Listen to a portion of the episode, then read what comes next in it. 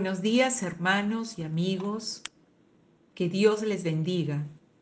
Estamos al día jueves 6 de agosto del año 2020 y a los 144 días de cuarentena por el COVID-19 en algunas regiones del Perú.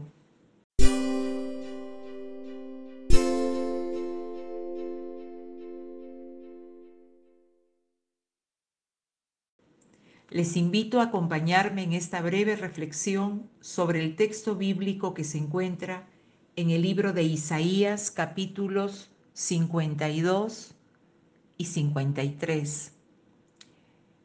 Triunfo del siervo por medio de la muerte vicaria. En el libro de Isaías 52:13, refiriéndose a los sufrimientos del siervo de Jehová, el siervo que lleva sobre sí el pecado. He aquí mi siervo. He aquí que mi siervo será prosperado. Será engrandecido y exaltado y será puesto muy en alto.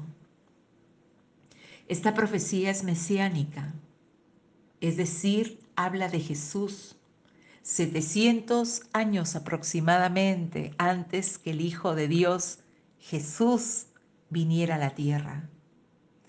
Isaías profetizó acerca de los sufrimientos del siervo de Jehová, el siervo que lleva sobre sí el pecado, que será prosperado, será engrandecido y exaltado y puesto muy en alto. Jesús, el Señor, exaltado muy en alto, después del sufrimiento final, el siervo será engrandecido y exaltado. En Filipenses capítulo 2 versículos del 6 al 11, el cual, siendo en forma de Dios, dice la palabra, no estimó el ser igual a Dios como cosa a qué aferrarse, sino que se despojó a sí mismo, tomando forma de siervo, hecho semejante a los hombres, y estando en la condición de hombre, se humilló a sí mismo, haciéndose obediente hasta la muerte y muerte de cruz. El siervo engrandecido, ¿Por qué? Porque el Señor Jesús no estimó el ser igual a Dios, porque Él es Dios. No estimó el ser igual a Dios como cosa a qué aferrarse, sino que se despojó a sí mismo y vino a esta tierra tomando forma de siervo como hombre. Y estando en la condición de hombre, se humilló a sí mismo. Y esta humillación se traduce o es igual a la obediencia, a la obediencia al Padre, a su Padre Celestial, haciéndose obediente hasta la muerte y muerte de cruz. Este siervo humilde, este siervo que se humilló, este siervo obediente, dice la Biblia en Isaías, será prosperado, engrandecido, exaltado y será puesto muy en alto, por cuanto fue humilde. Se humilló haciéndose obediente hasta la muerte y muerte de cruz. Isaías capítulo 53, versículo 12, dice, por tanto, yo le daré parte con los grandes, y con los fuertes repartirá despojos, por cuanto derramó su vida hasta la muerte, y fue contado con los pecadores, habiendo él llevado el pecado de muchos y orado por los transgresores yo le daré parte con los grandes. Este es un lenguaje simbólico que está referido al premio destinado por Jehová al Mesías debido a su fidelidad. Dios le dará parte con los grandes. El Señor, como dice acá en la palabra, su siervo será prosperado, engrandecido, exaltado y puesto muy en alto, debido a su fidelidad, debido a su obediencia, porque fue una obediencia hasta la muerte. Dice la Biblia que con los fuertes repartirá despojos, por cuanto derramó su vida hasta la muerte. Y fue contado con los pecadores, habiendo él llevado el pecado de muchos. Está referido a la muerte vicaria, el triunfo del siervo por medio de la muerte vicaria. ¿Por qué? Porque Él no murió por sus pecados por cuanto Jesús es santo. Jesús no cometió pecado. Jesús no hizo pecado. Sin embargo, dice la Biblia que fue contado con los pecadores, habiendo Él llevado el pecado de muchos él llevó nuestros pecados. Jesús llevó sus pecados y mis pecados. Él cargó el pecado de muchos, nuestras rebeliones, nuestras transgresiones, todos nuestros pecados fueron llevados por Jesús. Y por esa razón fue contado con los pecadores. Y además oró por los transgresores. En la versión Diario Vivir, Isaías 53, 12 dice de la siguiente manera, yo le rendiré los honores de un soldado victorioso, porque se expuso a la muerte. Fue contado entre los rebeldes, cargó con los pecados de muchos e intercedió por los transgresores. Dios mío, realmente esto es una bendición, todo lo que el Señor hizo, Jesús. Por eso es que a Él sea todo honor y toda gloria. Su palabra, la palabra de Dios lo exalta.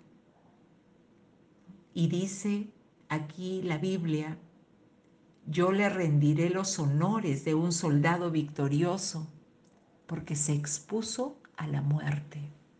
Y se expuso a la muerte, repetimos, no por sus pecados, sino por nuestros pecados. Fue el Cordero inmolado por nuestros pecados. Él fue contado entre los rebeldes.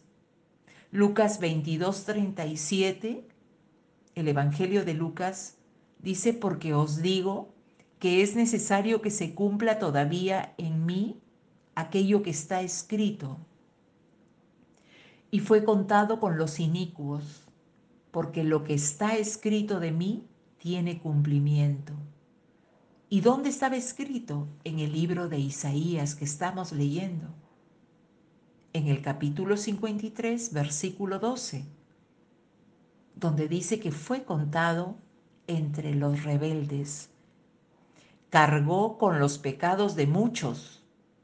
Segunda de Corintios capítulo 5 versículo 21, al que no conoció pecado, por nosotros lo hizo pecado, para que nosotros fuésemos hechos justicia de Dios en él.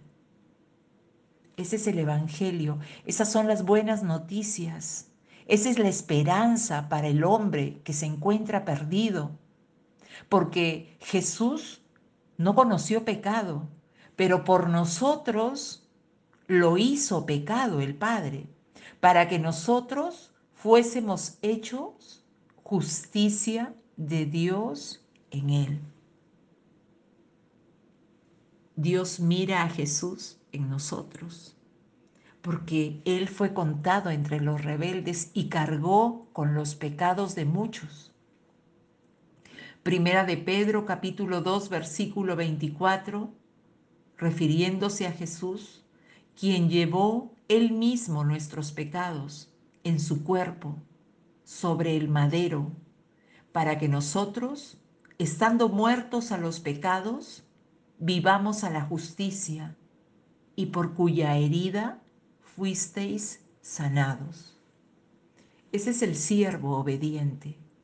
Por eso es que el Padre dice de esa manera, yo le rendiré los honores de un soldado victorioso porque se expuso a la muerte.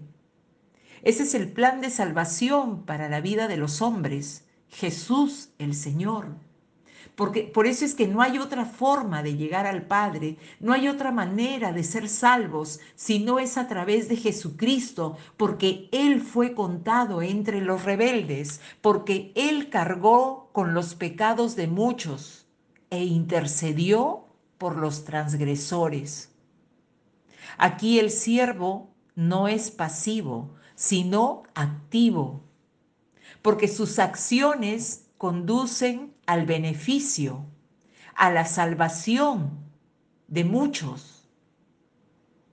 Es un siervo que entregó su vida, que de una manera humilde y obediente fue a la cruz, negándose completamente a su condición divina, despojándose de su, de su posición divina para tomar forma de siervo hecho semejante a los hombres.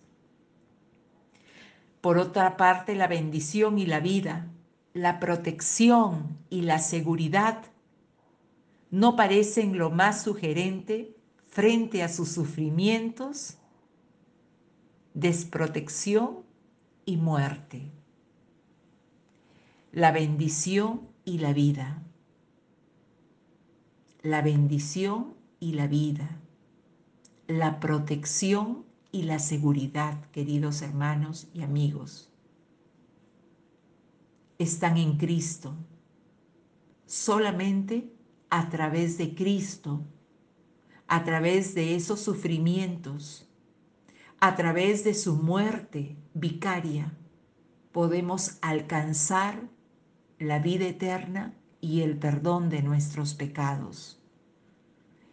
Que Dios nos ayude y nos dé la fe que necesitamos para poder creer en aquel siervo, siervo de Jehová, el siervo que llevó sobre sí sus pecados y mis pecados. Bendito y alabado sea ese siervo, Jesús el Señor, cuyo nombre es sobre todo nombre, y como dice la Escritura, toda lengua confesará, toda rodilla se doblará delante de Jesús. Que Dios les bendiga. Amén.